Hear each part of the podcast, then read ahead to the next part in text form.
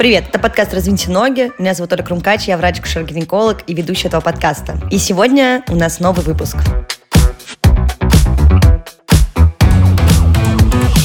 Новый выпуск будет посвящен интересной теме, которая называется вагинизм. Я даже не знаю, мне приходило супер много сообщений по поводу именно этой темы. В общем-то, вопрос очень важный, потому что, во-первых, очень мало про него говорят. Во-вторых, э, многие даже не знают, что это с ними происходит, и, соответственно, не обращаются за помощью, поэтому и статистика по вагинизму достаточно сомнительная. Я для этого выпуска попросила записать э, моих слушательниц э, несколько историй для того, чтобы просто сделать выпуск более полным полным, наверное, и понятным. И сразу хочу вам сказать, что мне всегда очень приятно, когда вы пишете свои отзывы, присылаете какие-то предложения по темам, э, не знаю, благодарности. Даже в целом, когда приходит критика, я очень радуюсь, потому что помогает сделать подкаст лучше. Поэтому сразу вам напомню, что у нас есть телеграм-бот, который называется «Раздвиньте бот», куда можно присылать что хотите, ваши любые заявки, предложения в любом удобном для вас формате. И также еще есть телеграм-бот «Только спросить бот» с нижним подчеркиванием между каждым словом. Если вы хотите вдруг получить э, мою личную консультацию по каким-то вопросам вашего здоровья. И, конечно, эта вся информация также сохранена в описании этого выпуска.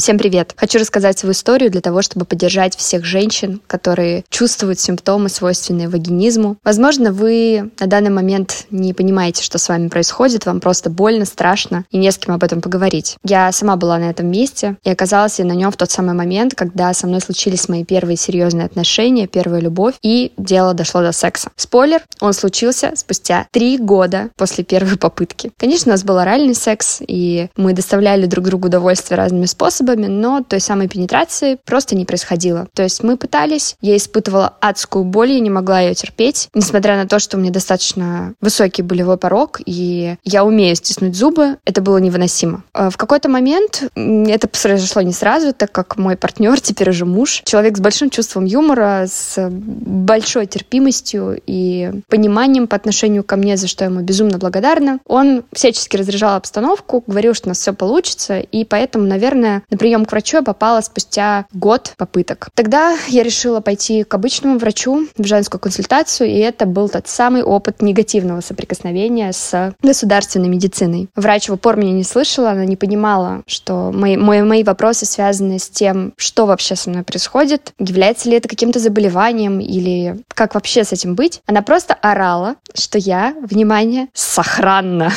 Такая вот у нее была супер фраза. Орала она ее громко, громко несколько раз. Все люди в коридоре это слышали, включая моего молодого человека. Мне просто пришлось оттуда сбежать. И дальше мы продолжили наш путь, на котором были попытки заняться сексом после пары бокальчиков, после бутылки, с применением лидокаина. В общем, чего только не пробовали, и ничего не помогало. Тогда я обратилась к врачу уже по рекомендации в платную клинику, и это был тот самый случай, когда порекомендовали действительно знающего специалиста, который отнесся с пониманием. Тогда я услышала в первый раз это слово вагинизм. Врач подробно мне объяснила, как это работает, а, в чем особенности организма, в котором есть этот прекрасный синдром или заболевание. И я просто поняла, как я работаю, в какой момент происходит сбой. И на самом деле она не дала мне никакой волшебной таблетки. Она просто спокойно объяснила, что есть такая особенность, многие девушки от этого страдают. И нужно просто пробовать, а если не получится, прийти, и мы хирургическим путем решим вопрос. Она говорила об этом как о чем-то достаточно простом простом, нормальном. И на самом деле вот эта психологическая поддержка, она дала мне очень много, потому что я не делала в итоге никаких операций. Мы просто продолжили попытки. И в один прекрасный день,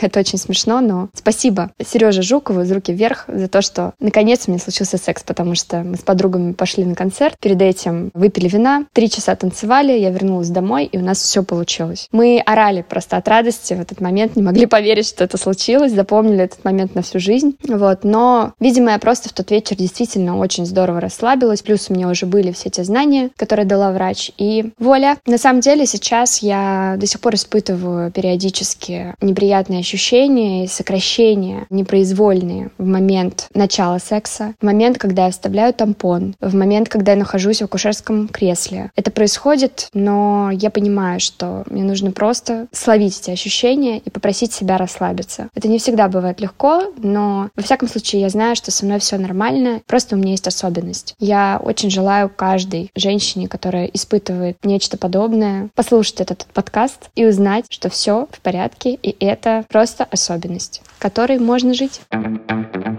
Так что такое вагинизм? Это такое состояние, которое характеризуется наличием судорожных болезненных сокращений мышц тазового дна. Например, при попытке ввести что-либо во влагалище, либо при пенетративном сексе. То же самое может быть во время осмотра у гинеколога на кресле. Ну и я думаю, что приблизительно понятно, в каких условиях это может формироваться. При этом боль может варьироваться от легкой до сильной и может сопровождаться ощущением дискомфорта и даже жжения. При этом может наблюдаться какие-то психологические нарушения, ну то есть ваш дискомфорт или вообще какие-то изменения, потому что вы себя просто постоянно плохо чувствуете и непонятно, что с этим делать. Соответственно, боль при попытке заняться пенетративным вагинальным сексом, это важно, да, либо каким-то петингом или фингерингом, или, например, когда вы вводите тампон или какие-то другие предметы во влагалище, как раз-таки может быть признаком заболевания. Ну и сейчас мы поподробнее разберемся вообще, как формируется вагинизм, какие могут быть сподвижки, диагностика, лечение и так далее.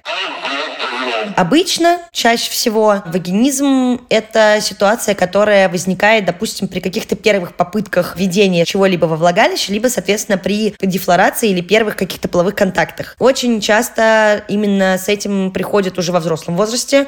Я только один раз видела подростка, который, собственно, с родителями был у меня на приеме, и мы разбирались с тем, что как раз-таки боль была спровоцирована попыткой введения тампона. Ну и, соответственно, уже на, на гинекологическом кресле стало понятно, что наблюдается спазмы, ну и потом началась диагностика, и выяснилось, что это вагинизм. Но такие ситуации, к сожалению, очень редкие, потому что, во-первых, мало кто знает, что это такое, и что можно с таким столкнуться. Ну и тем более об этом странно говорить, и как-то я знаю точно, что многие сталкиваются с врачами даже, которые не хотят с этим разбираться. Вагинизм еще называют кульпоспазмом, вульвизмом, либо каким-то сексуальным неврозом. И эта патология выявляется в среднем, ну, двух-трех пациенток из ста. Возможно, как я уже говорила ранее, реальная ситуация и реальная заболеваемость намного выше, поскольку поскольку далеко не каждая женщина обращается к гинекологу с подобными проблемами. В основном вагинизм сопровождается чувством страха, и это может быть даже неосознанная ситуация, потому что перед сексом или введением какого-либо инородного тела во влагалище возникает это вот чувство тревоги и страха, и это уже становится таким систематическим каким-то явлением. Что важно отметить, вагинизм, по сути, не мешает возбуждению. Однако именно на фоне вот этих вот чувств, которые провоцируются перед, допустим, пенетративным сексом, да, именно страх или какая-то тревога, может естественно, нарушать вот этот вот э, процесс возбуждения, психологической реакции. Ну и, соответственно, если вдруг еще нет достижения нормального возбуждения, это может мешать выработке естественной смазки. Соответственно, ситуация лучше не сделает это. И э, вот это вот системное понимание, что, скорее всего, любая пенетрация, а бывает даже просто касание до половых органов, может вызвать боль. Но я думаю, что всем понятно, что сразу же все пытаются избежать этой ситуации, психологически это работает абсолютно не на руку. И теперь я хочу, чтобы вы послушали вторую историю нашей слушательницы, потому что она как раз рассказывает про свой опыт и диагностики, и вообще того, как она пришла к ситуации с вагинизмом. Мне кажется, это будет очень терапевтично и полезно для этого выпуска. Меня зовут Наташа, мне 31 год, и о своем диагнозе, именно то, как это называется, я узнала, к сожалению, только в 29 лет. До этого, естественно, я тоже понимала, что что-то не так, как бы, что я испытываю определенную боль, но я не знала, как называется сам диагноз. Вообще, о диагнозе в самом начале мне, как это сказала моя подруга, я загуглила и просто прочитала все симптомы, и просто совпало все на 100%. На самом деле, первые звоночки были в начале подросткового возраста, когда начинается менструация, и все начинают пользоваться тампонами. Я была подростком, который, ну, тоже хотел пользоваться тампонами. Я столкнулась с такой проблемой, что мне больно, я не могу его в себя засунуть. Я помню, мне советовали подруги, что ты просто неправильно все делаешь, да ты просто неправильно наклоняешься, неправильно его под наклоном вставляешь. А, в общем, это длилось довольно-таки долго. Помню, что мне было больно, но я все равно пыталась себя его ставить. Но это, конечно, было ужасно. Потом я на это все дело забила. Решила я, что проблема в том, что у меня не было еще сексуального опыта, и вот после пенетративного секса, наверное, все изменится. В какой-то момент э, у меня случился пенетративный секс. Он случился раз, два, три, и я понимаю, что боль не проходит. И мне как бы логическое мышление сработало, ну, наверное, как бы у кого-то там один раз ему больно, второй раз больно, а у меня вот еще и подольше остается боль, и, наверное, это нормально. И я помню, что в тот момент момент я пошла и первый раз задала вопрос гинекологу. Сказала, что мне больно, я испытываю боль во время секса, и она мне прописала лубрикант. Но, к сожалению, это не помогло. Хочу сказать, что в тот момент я находилась в не самых здоровых отношениях, и сказать своему партнеру, что я испытываю боль, к сожалению, на тот момент я не обладала этой силой, а мне казалось, что, естественно, я должна терпеть. Мы все дети 90-х, которые воспитаны на очень большой э, системе терпения, что мы все должны все терпеть. К сожалению, я тоже такой ребенок, который воспитывался на том, что потерпи, все пройдет да, но говорить о том, что ты испытываешь чувство боли, нельзя. Поэтому, к сожалению, все, что я делала, это терпела. Терпела боли и боялась, что если я кому-то скажу, что мне что-то не устраивает, то меня, конечно же, бросят, что меня тут же перестанут любить. И вообще в окружении как бы у тебя есть подруги, которые говорят о том, как классно им заниматься сексом, как они получают оргазмы и все такое, а ты вот сидишь, испытываешь боль во время каждого пенетративного секса и молчишь, никому и сказать сказать об этом не можешь еще. Важно, наверное, обозначить, что эта болезнь, например, никак не связана с эм, желанием и возбуждением, да, тем, что вы там хотите либидо, да, наоборот. В этом-то заключается весь парадокс того, что тебе очень хочется, ты также возбуждаешься, у тебя есть огромное желание, но именно когда во влагалище что-то входит, у тебя срабатывает вот это непроизвольное сжатие мышц тазового дна. Это действительно очень больно. Следующий, наверное, эпизод, когда девушка должна понять, что у нее есть вагинизм, это поход к гинекологу. И в моей истории я, к сожалению, тоже столкнулась с очень долгими манипуляциями и терпением, болью и не, не очень приятными высказываниями от гинекологов, к которым я ходила, и которые, конечно, просто не знают, что такое существует. И, к сожалению, из-за этого было очень много сделано лишних предположений, потрачено много денег и так далее. Потому что меня вагинизм повлек за собой еще дополнительную болезнь мышц тазового дна. Это абсолютно ну, нормально при таком диагнозе, что есть мышцы тазового дна, которые постоянно сжимаются. И как в спорте. Вот мы занимаемся спортом, у нас потом начинают болеть мышцы. Собственно, внутри влагалища происходит то же самое. Да, это гипертонус мышц, они всегда находятся в тонусе, тонусе, и определенные мышцы тазового дна могут начать болеть. И у меня начали болеть мышцы, но на тот момент я еще не знала, что у меня был вагинизм. На самом деле, если говорить о том, что у тебя вагинизм и у тебя болят просто мышцы тазового дна, это сразу же становится понятно, что это оно. Но когда ты этого не знаешь, к сожалению, кажется, что ну вот что-то там болит, а что непонятно. Яичник, что там, киста или что. Я не врач, поэтому нужно было срочная экспертиза врача. Я пошла пошла к очень хорошему гинекологу, который работает в очень известной клинике в Москве. И э, там просто два года моих терзаний и мучений прошло, чтобы выявить такую мою страшную болезнь, которую там, к сожалению, мы не выявили. Я просто бросила. Что важно сказать, что каждый раз на кресле у гинеколога, когда, собственно, доставала зеркало, я испытывала дикую боль. Эту боль скрыть невозможно. Мало того, что ты весь сжимаешься, да, тебе все время время говорят «расслабься, расслабься» нарочито. И от этого ты еще сильнее начинаешь нервничать. И становится такая боль невыносимая, что просто вот реально, не знаю, кажется, что ты сейчас упадешь в обморок от такой боли, но ты все равно терпишь. Поразительно то, что меня врач, к которому я ходила, осматривала очень много раз. И она каждый раз видела, что мне невероятно больно. Но, к сожалению, все, что я получала, как бы комментарии на эту тему, что ты что, типа, маленькая девочка, а как ты занимаешься сексом, что это такое, ты что, не можешь расслабиться, это вообще никуда не годится. То есть не было ни одного какого-то момента, чтобы врач вдруг задумался о том, что его пациент испытывает такую сильную боль, и это ненормально. Все диагнозы были перепробованы, то есть меня даже отправляли на МРТ тазового дна, чтобы, значит, вот рак, вот все, просто все. Естественно, эндометриоз, да, при этом по анализу у меня не было эндометриоза, но мне все равно сказали, ну, скорее всего, он где-то там есть. Да, по анализам нет, но, скорее всего, это он. При этом у меня не было ни болезненных месячных, ничего. Вообще, в какой-то момент я, конечно, просто обратилась к своей другой подружке и спросила у нее врача. И, наконец-то, этот врач, она была просто замечательной женщиной, причем такого же возраста с врачом, к которому я до этого ходила. И она просто, когда первый раз начала обследование, поняла, что мне больно, начала задавать мне вопросы. Что это за боль? Больно ли мне, когда происходит пенетративный секс? Больно ли мне там еще в какие-то моменты? Ну, на что я описала ей мои симптомы, она сказала, что, дорогая, у тебя, по-моему, вагинизм, и нужно обратиться к сексологу. Вообще там нужно это лечить, нужно этим заниматься. Про то, что у меня вот болит бок, она сказала, что это нормально, это болят мышцы тазового дна при такой болезни. Тоже это нормально. И, собственно,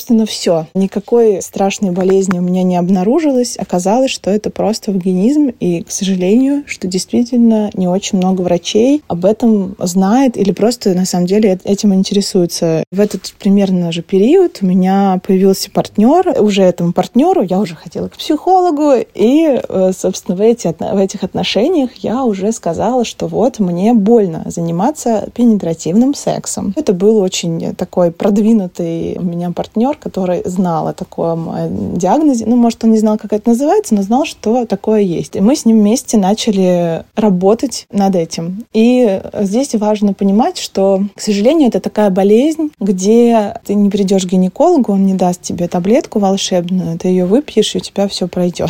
Так не работает. Это такая вещь, которую нужно маленькими шажочками э, идти к излечению, к своей цели. Просто, возможно, не испытывать боль, возможно. Но это совместная работа первую очередь вас самих, вашего врача, вашего там психолога или сексолога, да, с которым вы занимаетесь, и вашего партнера. Я бы хотела вообще призвать всех девушек, женщин, всех, чтобы они не испытывали боль и вообще не думали, что это нормально испытывать и терпеть боль. Нет, никто не должен во время секса испытывать боль. И не нужно бояться об этом говорить, не нужно стесняться этого, не нужно испытывать чувство вины, что вы как какая-то такая не такая, что вот у вас такая болезнь и что с вами что-то не так. Это просто болезнь, с ней можно справиться, но терпеть адскую боль никто не должен. Никто не должен терпеть адскую боль на кресле у гинеколога, и об этом тоже нужно говорить врачу и не стесняться. Я знаю, насколько мне известно, что есть гинекологические манипуляции анализы, которые врач может взять без зеркала. Также, если врач знает о вашей болезни, знает, что вам больно, но ему нужно там взять анализ, да, с помощью зеркала, вам будет намного легче вместе через это пройти, когда ваш врач будет знать о том, что вы испытываете, он будет знать, как вам больно, и вы вместе потерпите, вы будете чувствовать поддержку врача, и вы сделаете это. Чем, когда ты корячишься от боли, и тебя еще стыдят за то, что ты испытываешь такую боль. К сожалению, я с этим столкнулась столкнулась, и я никому не советую испытать такое же чувство, которое испытала я. Я надеюсь, что сейчас девушки, которые нас слушают, которые испытывают боль во время секса, просто послушают эту историю, поймут, что все в порядке, и с этим просто нужно поработать, и все будет хорошо. Во время работы над э, этой болезнью, почему я сказала про маленькими шажками, потому что очень важно, чтобы во время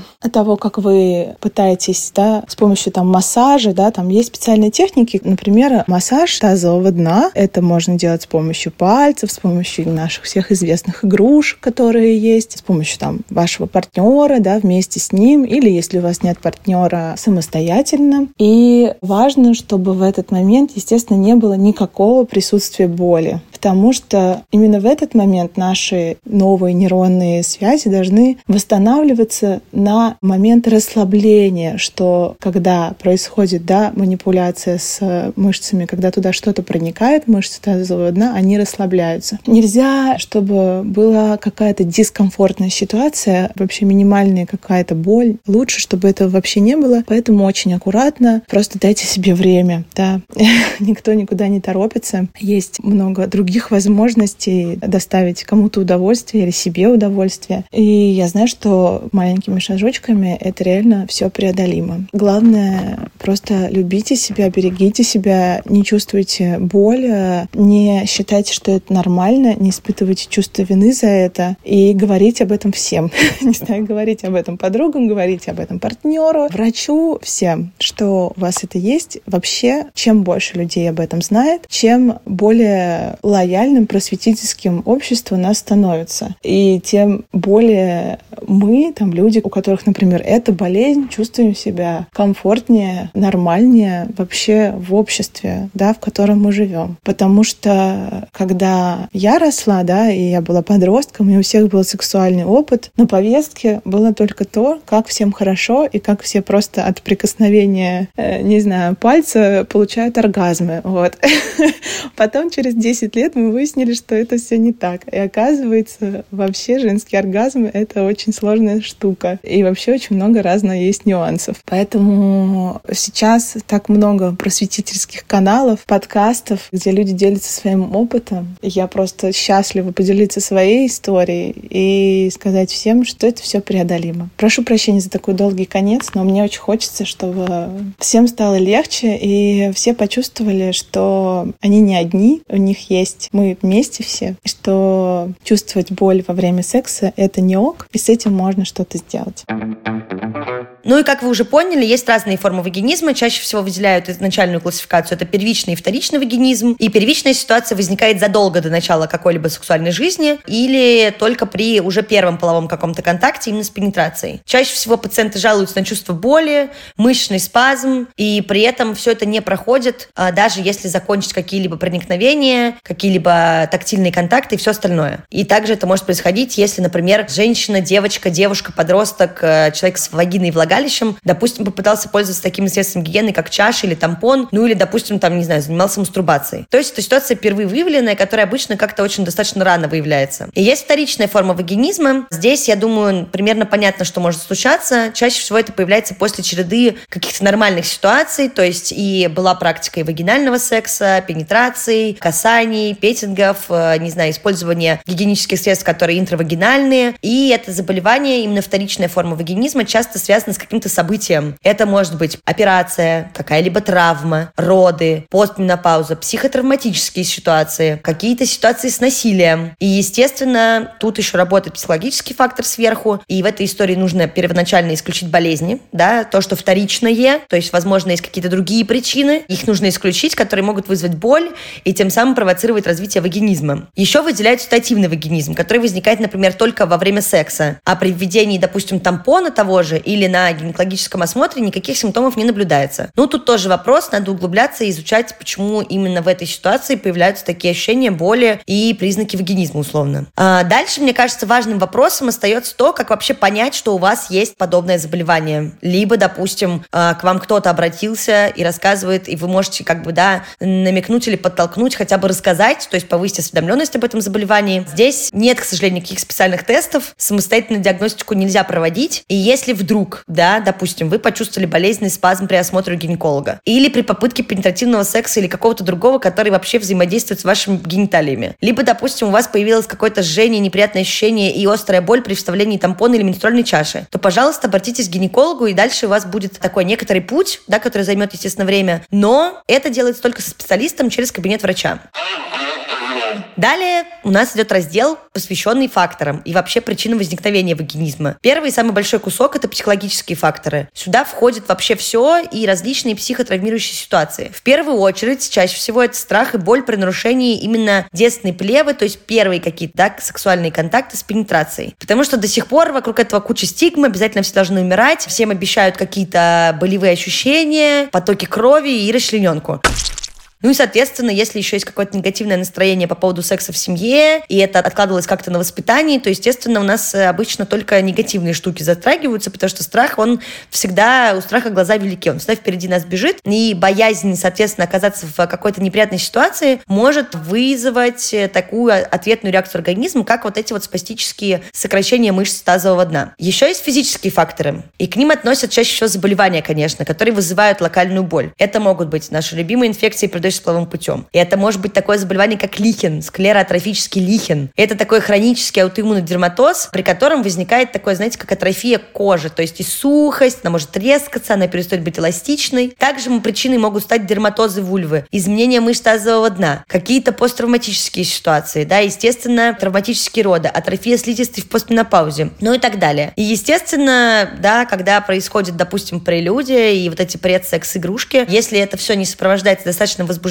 то, естественно, это приводит, как я уже говорила, к нарушению выработки естественной смазки, что тоже может вызывать болезненные ощущения. Ну и я уже упоминала ситуацию со страхом и тревогой, которая циклически может к нам возвращаться. А есть еще такая повторяющаяся боль, которая формирует невроз тревожного ожидания боли. Когда вы как бы уже знаете, что, скорее всего, будет какая-то неприятная штука, будет больно, будет жжение, будет беспокойство, дискомфорт, что-то не получится. Вы уже как бы психологически готовитесь к этой ситуации, это повышает тревогу и начинается невротическое состояние. Ну, а мы все знаем, что это не есть хорошо, и, соответственно, да, организм может среагировать даже раньше, еще при вот вообще начале этого мыслительного процесса о том, что обязательно сейчас все будет больно и плохо. То же самое касается ситуации после насилия, причем как физического, так и психологического, потому что именно эти стрессовые факторы для организма именно пациентов могут формировать уже защитный механизм, чтобы условно не допустить такого в будущем, чтобы такое никогда не повторялось. Ну и опять же, это как циклический процесс, помогать он, к сожалению, никак не помогает, а только включает механизм защиты и, соответственно, сокращение, опять же, таки всех мышц тазового дна. Помимо первичной и вторичной формы еще выделяют несколько вариантов классификации вагинизма. И здесь есть прекоитальный, это спазмы, которые возникают только при половых контактах. Генерализованные формы – это сокращение мышц, которые провоцируются даже введением каких-либо штук внутрь влагалища или при гинекологических манипуляциях. И есть еще классификация по мощности различных проявлений болевых ощущений. Ну и тут по классике легкое, среднее и тяжелое. Легкое – это спазмы, которые возникают только в ответ на проникновение во влагалище. Среднее – эти спазмы провоцируются еще и прикосновением к половым органам. И при тяжелой форме мышцы сокращаются даже при мысли о какой-либо пенетрации и введению чего-то, в том числе на осмотр у гинеколога. То есть даже ничего делать не нужно, достаточно только психологического фактора. И здесь есть отдельно стоящий айсберг – это псевдовагинизм. Это такие рефлекторные спазмы, которые возникают, в частности, у женщин, у которых есть какие-то дефекты строения половых путей, либо воспалительные заболевания, хронические, долго не леченные, из-за которых, соответственно, чаще всего именно пенетрация становится болезненной. Но это псевдовагинизм. Важно это отметить, отдельная штука.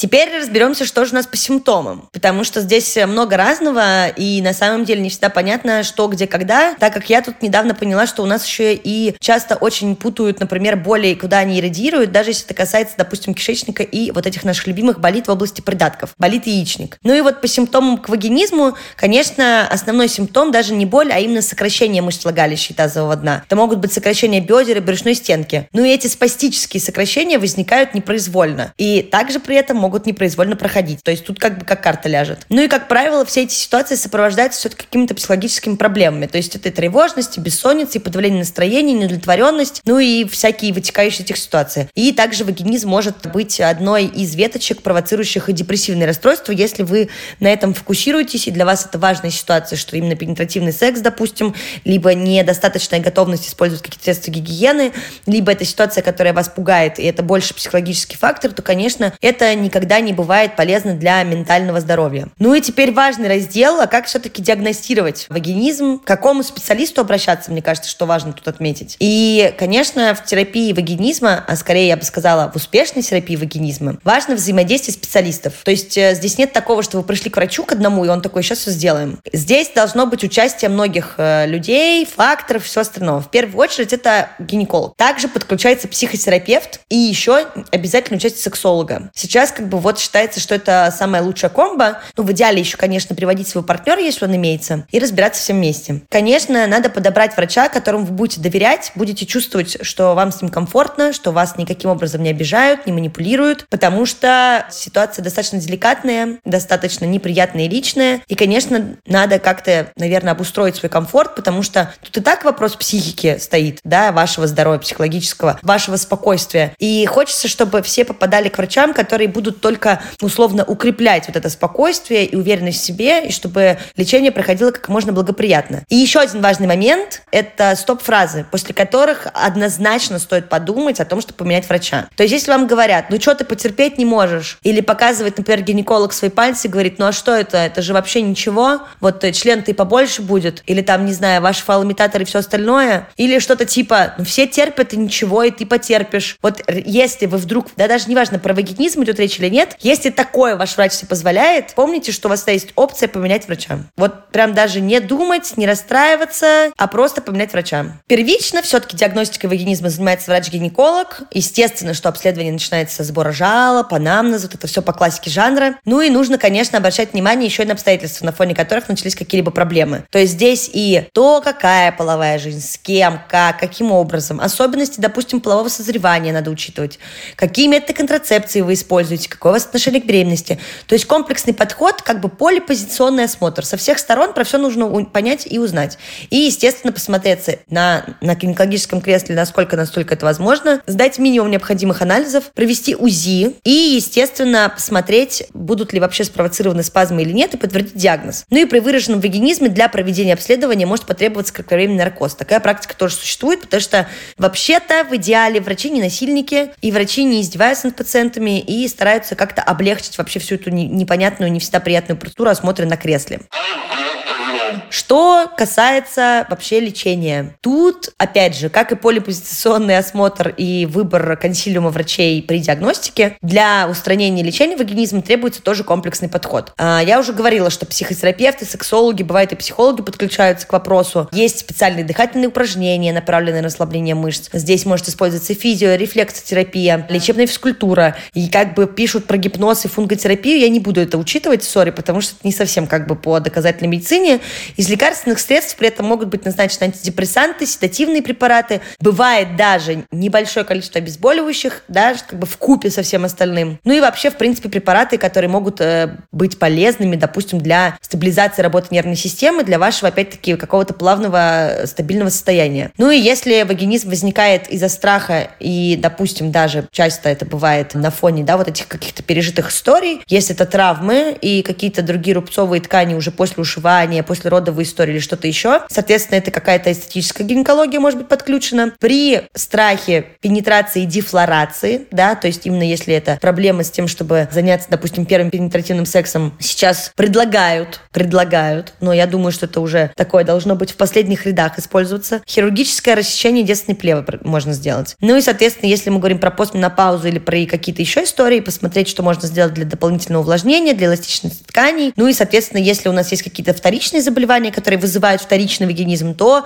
необходимо, естественно, еще диагностировать и лечить все заболевания, которые уже имеются. Также что может быть? Необходимо исключить все заболевания органов малого таза, которые могут приводить к дополнительным болям и спазмам. Необходима консультация психотерапевта и психолога, чтобы проработать имеющиеся, если они есть, психотравматические истории, либо устранить их, либо поменять к ним отношения и выработать тактику, как с ними вообще жить дальше. Также, чтобы снизить какие-то болевые ощущения или чувствительность во влагалище, для этого этого могут применяться вагинальные расширители. Это такие штуки в форме трубки для растяжения влагалища. Их еще используют, допустим, когда делают какие-то операции. Вообще это называется КППС, то есть выстраивание влагалища при разных интерсекс-вариациях, либо аномалиях развития полового аппарата. Это просто наборчик такой из разных размеров, условно трубочек, даже не трубочек, а это как вагинальные шарики, только они по-другому выглядят. И они разного размера, то есть такие расширители для влагалища. Ну и также еще, вот я уже тоже об этом говорила, если у вас сейчас есть партнеры, вы вдруг вдруг столкнулись с ситуацией с вагинизмом и хотите обратиться к врачу, если у вас доверительные отношения и вы чувствуете себя комфортно, то вообще классная штука – это призвать с собой в компанию партнера и выяснять уже все вместе на самом деле. Потому что почему нет? В этом участвует несколько людей, если в этом участвует несколько людей. Соответственно, можно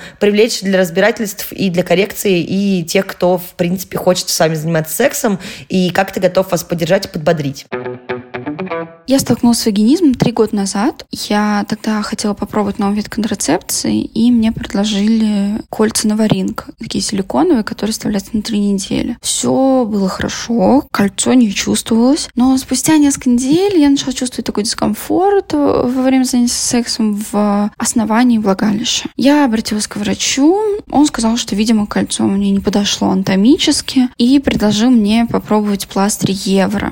На пластыре у меня боль продолжалась, и я обратилась снова к врачу. Меня полностью осмотрели, сделали УЗИ мягких тканей, взяли многочисленные анализы, сказали, что никаких заболеваний нет, я полностью здорова, и посоветовали расслабляться, медитировать, ходить на йогу и так далее. Ну, если честно, потом я забила, я уехала в другой город на учебу, к врачу я не ходила. Проблема так и оставалась. Она уже начала влиять на мою жизнь, и секс сократился до раза в месяц. Это был скорее эксперимент, посмотреть, мне стало легче или нет. Но легче не становилось. Так получилось, что где-то еще через полгода мне прописали антидепрессанты, ну, для лечения головных болей. Я думала, вдруг поможет от вагинизма, но результата никакого не было. Потом я приехала опять в Москву и решила пробовать все подряд я сделала укол ботоксом. Это убавило боль где-то с 9 до, я бы сказала, 7 баллов, но не то чтобы супер. Потом решила сходить к сексологу. Она мне предложила, значит, писать порно-рассказы и предложила представить себя в виде хрюшки, валяющейся в грязи.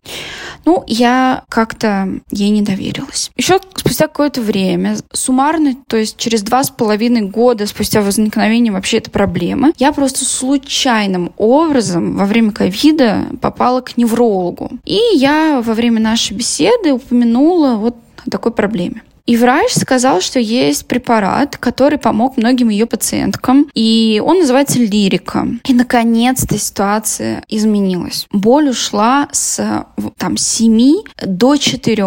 Она стала длиться меньше. Не было вот этого эффекта после секса, когда боль продолжалась. И в целом это был скорее дискомфорт в начале, как будто каждый раз происходит лишение девственности. Ну, как бы дискомфорт, но можно все-таки потерпеть. Но к тому моменту секс уже стал чем-то из прошлого, потому что, конечно, вот этот болезненный эпизод двух с половиной лет, этот процесс, который должен быть приятным и веселым, превратил в такой эксперимент каждый раз, который заканчивался слезами. И естественно, что его количество сошло на нет. Поэтому окончательно понять эффект от принятия лирики я не могу, потому что у меня нету больше объекта наблюдения, так скажем. Но мне кажется, что а, дальше можно будет развивать. То есть это уже психологическая проблема, которую, конечно, надо решать. Возможно, решать с психологом. Но мне кажется, что препарат мне все-таки частично помог. И буду надеяться, что когда я психологическую свою проблему уже решу и решу проблему с партнером, то тогда, надеюсь, моя боль будет не 4, а уже 0. Я еще нахожусь в процессе, но рада тому, тому, что произошел какой-то прогресс. Ну и мне кажется, в конце хочется всем сказать, что главное, главное, с вами все нормально. И такое случается. Это неплохо, это бывает. Не нужно себя за это корить, не нужно себя ни в чем обвинять, пожалуйста. И, пожалуйста, никогда не терпите боль. Не стесняйтесь и не пугайтесь. Я сейчас не обесцениваю ваши переживания. Естественно, это все нужно переживать. Но просто помните, что такое бывает с людьми, и вы в этом мире не одни с этой проблемой. И необходимо обратиться к врачу и попробовать как-то это скорректировать и сделать вашу жизнь легче. И вообще бывает так, что кому-то просто вообще в принципе не подходит, допустим, какая-либо пенетрация. И люди с вагинизмом прекрасно занимаются альтернативными видами секса, получают удовольствие от жизни и не страдают. Я оставлю еще, кстати, в описании выпуска прекрасную книжку Саши Казанцевой, потому что мне кажется, что там хорошо очень сказано вообще про ситуацию с тем, как можно сексами заниматься, и даже про вагинизм пару слов. Надеюсь, у меня тоже скоро выйдет книга, в которой про вагинизм почитаете очень подробно, подробнее, чем в подкасте, еще и с комментариями сексологов, психологов. Ну и, пожалуйста, При любых дискомфортных ощущениях, при наличии каких-либо жалоб, не стесняйтесь и не бойтесь, обращайтесь к врачу-гинекологу для того, чтобы полечиться, выяснить, в чем проблема и сделать свою жизнь только лучше. Ну и я всем желаю доверия между вами и вашими партнерами, чтобы можно было все обсудить и, допустим, как-то, не знаю, может быть, поменять что-то, поговорить, выяснить, как будет лучше для вас, для вашего партнера вместе и комфортней, ну и, соответственно, получить какую-то поддержку и помощь. Вот очень хочется, чтобы у всех все было прекрасно и хорошо, взаимодействие происходило кайфовое, ну и, соответственно, регулярно, пожалуйста, посещайте гинекологов. На этом э, выпуск про вегенизм заканчивается. С вами была я. Меня зовут Оля Крумкач, врач-гинеколог и ведущая подкаста «Раздвиньте ноги». Спасибо, если вы дослушали этот выпуск до конца. Пожалуйста, слушайте подкаст «Раздвиньте ноги» на всех площадках, на которых вы обычно слушаете подкасты. Ставьте нам лайки, оставляйте свои комментарии. Пишите в Телеграм бот «Раздвиньте бот» с вашими предложениями. Только спросить бот, если вы хотите получить консультацию от меня лично. И обязательно, обязательно показывайте и рассказывайте подкаст «Раздвиньте ноги» всем своим друзьям. Слушайте и встретимся через неделю в новом выпуске. Пока!